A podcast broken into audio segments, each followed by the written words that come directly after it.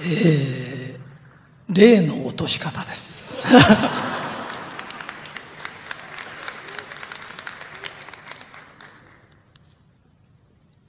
えーこの前ね、まあこれ、霊がいるとかいないとかって信じられない人は全然信じなくていいよ。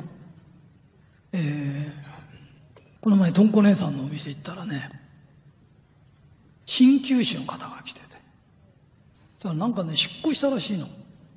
で引っ越したらそこお客さんも来るけど、霊の通り道で霊がやたら来るらしいの。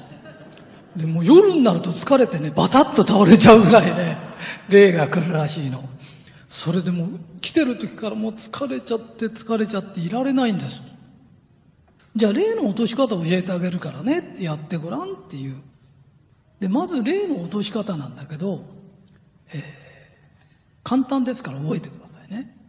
霊がついたら、早く落としたいとか思っちゃダメな。霊がついたらどうするかっていうと、ゆっくりついてなよ。うん。ね。これからうまいもん食うからさ、一緒に食べてなとか。簡単に言うと、浮遊霊で幸せだったやつっていないんです。浮遊霊で絶好調ですとか言いません。名不平不満愚痴泣き言それの塊みたいなんです。陰と陽は同居できないんです。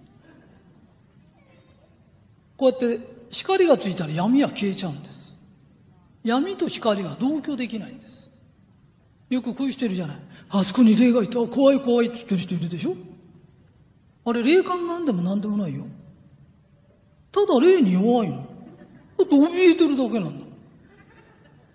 捕まえてひどい目に遭わしましたとか。二度と出られない体にしましたとかって。そういうんじゃないよね。ただ怯えてんだよねって。私たち恐れ山やなんか行くんだけど霊がつくとだんだん重くなってくるからつけとけよっていう。落としちゃダメなの。で霊の見える人だと幸せだなとか今日これからうまいもんでも食おうって言ってるとピューって成仏するちょうどホタルがヒューッと上がるように。それで、自分についた霊がピュッ、ピューッと一つ上がるたんびに、それが守護霊みたくなって今度守り出すの。よくこういう人いるじゃないあの、私はね、霊感があっていろんな人の霊を取ってあげたおかげで、自分がその人たちの因果を背負って病気になっちゃった。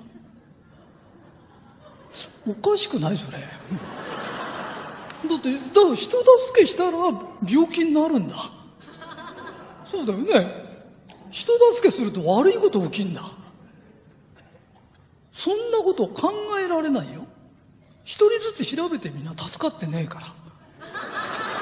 あんた助けたつもりになってんだよ。と助かってないよって。だって人助けしたらいいこといっぱいあるもん。ね。あの、情けは人のためならずっつってね。あの、浮遊霊って、元は人間なんだよ。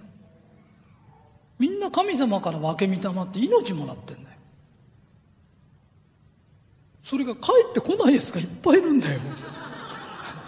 それを送り届けてあげると天の神様はすごい喜ぶんだよ。で、送り届ける方法は何ですかって言うと、幸せだなとか、絶好調ですねとかって言ってると勝手に飛ぶの。それだけでこ飛んでったものがね、俺たちを今度守るようになってくる。だから飛ばせば飛ばすっていう、成仏させればさせるほど、運勢が強くなる。それをくっついちゃったからって怯えて早く取ろう。中にはお祓い行ったりなんかして、なおかつお金取られちゃって。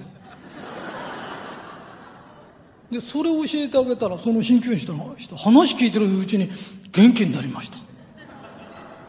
で次やったらね、いや、最近いいですよ。お客さんは来るし、霊は来るしね。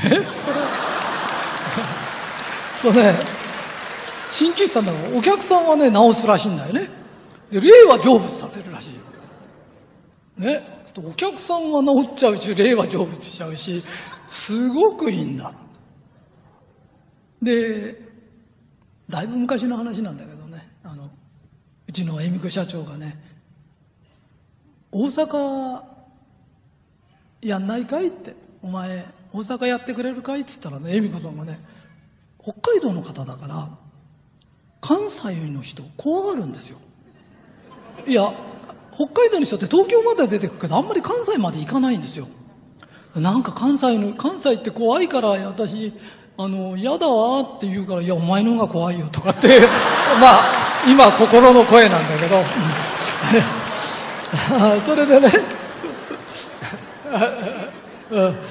今心の声が出てしまったんだけど、えー、ところがね、私ね、関西よく行くから知ってんだけどね、関西の人たちってすっごい親切なあとあの、東京で道聞くと、あっち行ってあっち行ってって言うでしょ？向こう行くと、うん、どうやって教えたら分かってくれるかって、もう紙に書いたりね、連れてってくれたりね、本当にだからお前行ってごらんっつって行ったらもう、ハマっちゃって、本当にね、関西の人って優しいねって言うから優しいよって。で、その時に、えー一番最初事務所探しに行ったらねこういうねなんていうの白いねなんか工場の跡みたいのが何棟もあってそこがねレストランになってるんなんか手品見せたりねなんかしながら食事食べるとか。でそこでね食事してたらねあの写真を撮る人がいるの。ポラロイドカメラって知ってる？ビーって出てくるやつね昔の。で、で、V サインなんか出してこうやって、写真と、ご飯食べながら、恵美子さんとね、写真撮ったら、ビーってそれ出てきたので、こうやってしばらく経つとね、絵が出てくるね。絵じゃんの、写真が。したらね、俺の頭の上にね、骸骨が出てんの。いや、本当に。それでね、こともあろうに俺の頭かじってんの。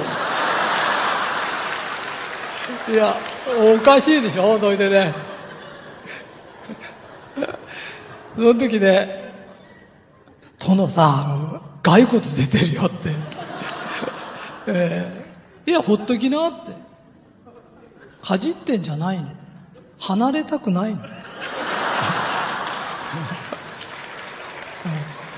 それでね、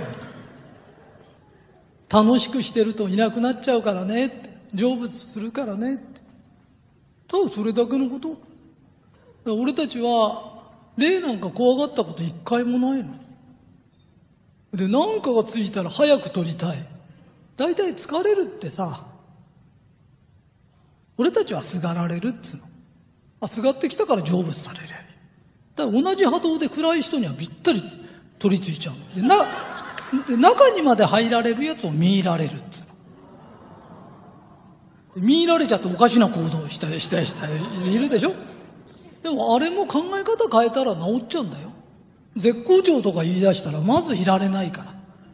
そういう天国言葉とかね。そういう言葉嫌いなの。ともかく被害者が好きなの。何でもかんでも被害者。不幸な人いるでしょ。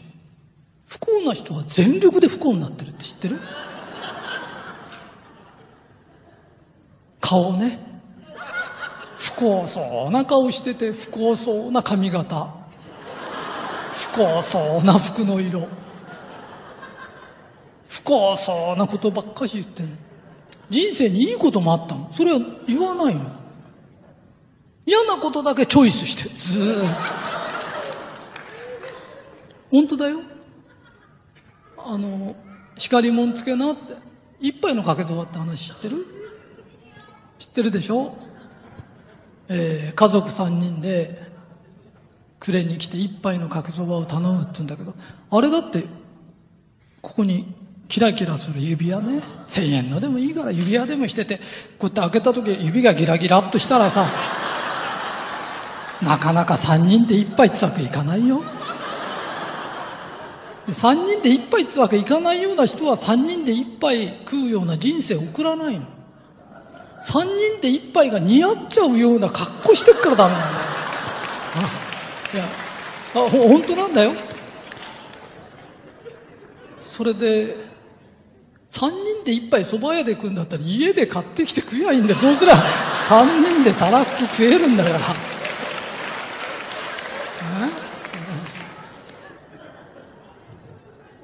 え？ー本当はね、この霊の落とし方が話したくて、絶好調とかいろんな話してくるのね。なんでかというと、いきなり霊の話して、怖くあってしょうがないの。ところが絶好調とか、幸せだなって癖がつくと何でもないよって。わかるかい？で、浮遊霊に大したやつなんかいないよ。よほどの人格者とか出てていない、いないんだよ。なあんなもんに恐れをなすということ自体がおかしいよって。で、実は全国からいっぱいそういう相談が来るの。それでね、またいろんなとこ行くと脅かされるの。脅かした後必ず金取るんだよ。俺の場合、タダだからね。一発で決めないと大変なんだ。からみんなは一発で取れる方、本当にこれで取れるんですかって取れます。それと、たとえ病気になっても、絶好調だよとか、みんなのおかげで元気になってきたよ。あなたに神が奇跡を起こしたい人ですか？なんとか俺、女房の注目を集めたくてさ、こっち痛いんだよとか、あっち痛いんだよとか、それよりさ、お前のおかげで元気になったよとか、神が上で見てて、こいつに奇跡を起こしてやろうっていう人間だろうか。例のこともそう。取り憑かれたからこうなんです。ね？私、先祖のあれがこうでこうで。先祖いろんなやついるよ。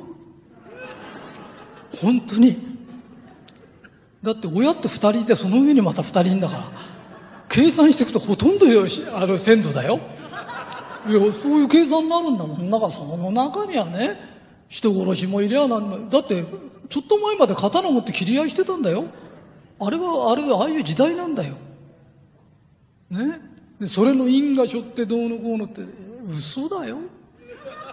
いや、本当だよ。ね、それより、絶好調ですって。昔は昔に元気に生きてたの。今は今で元気に生きればいいの。たったそれだけです。えー、本日は、非常に順調に話が進みましたので、えーどうもありがとうございました。